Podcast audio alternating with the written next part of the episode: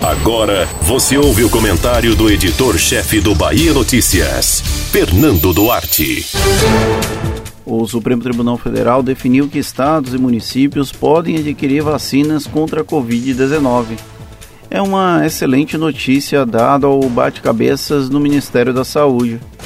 Porém, tem um mais que não está sendo adequadamente divulgado pelos gestores.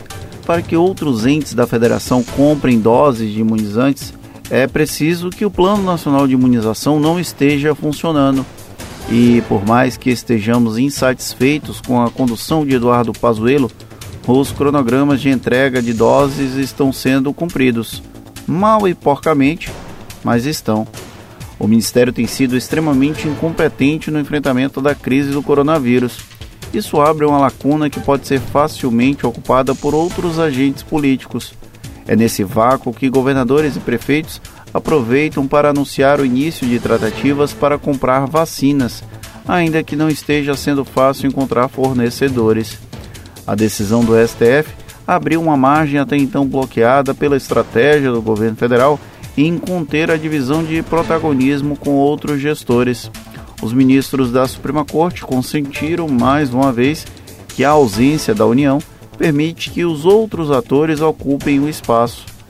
Em resultados práticos, logo após a divulgação da maioria no STF, o governador da Bahia, Rui Costa, e o prefeito de Salvador, Bruno Reis, usaram as redes sociais para anunciar que estavam abrindo negociações para comprar os próprios estoques de vacinas. Ambos ansiavam por essa oportunidade há bastante tempo e os esforços seguem concentrados para que o Congresso Nacional permita que a aquisição dos imunizantes aconteça sem nenhuma ressalva, tal qual a decisão do Supremo indicou. Estão certíssimos. Até aqui, governadores e prefeitos torciam para que Pazuello arrumasse logo o Plano Nacional de Imunização.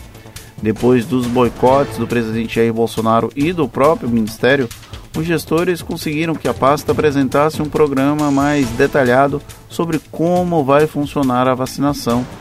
Agora, não será estranho se esses mesmos representantes torçam para que o desgoverno continue.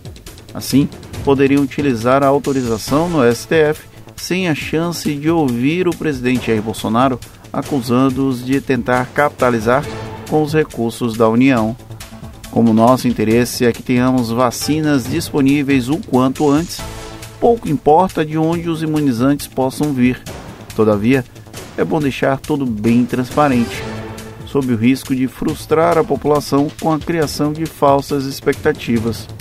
O caminho para comprar doses não é tão simples quanto possa parecer. Você ouviu o comentário do editor-chefe do Bahia Notícias, Fernando Duarte.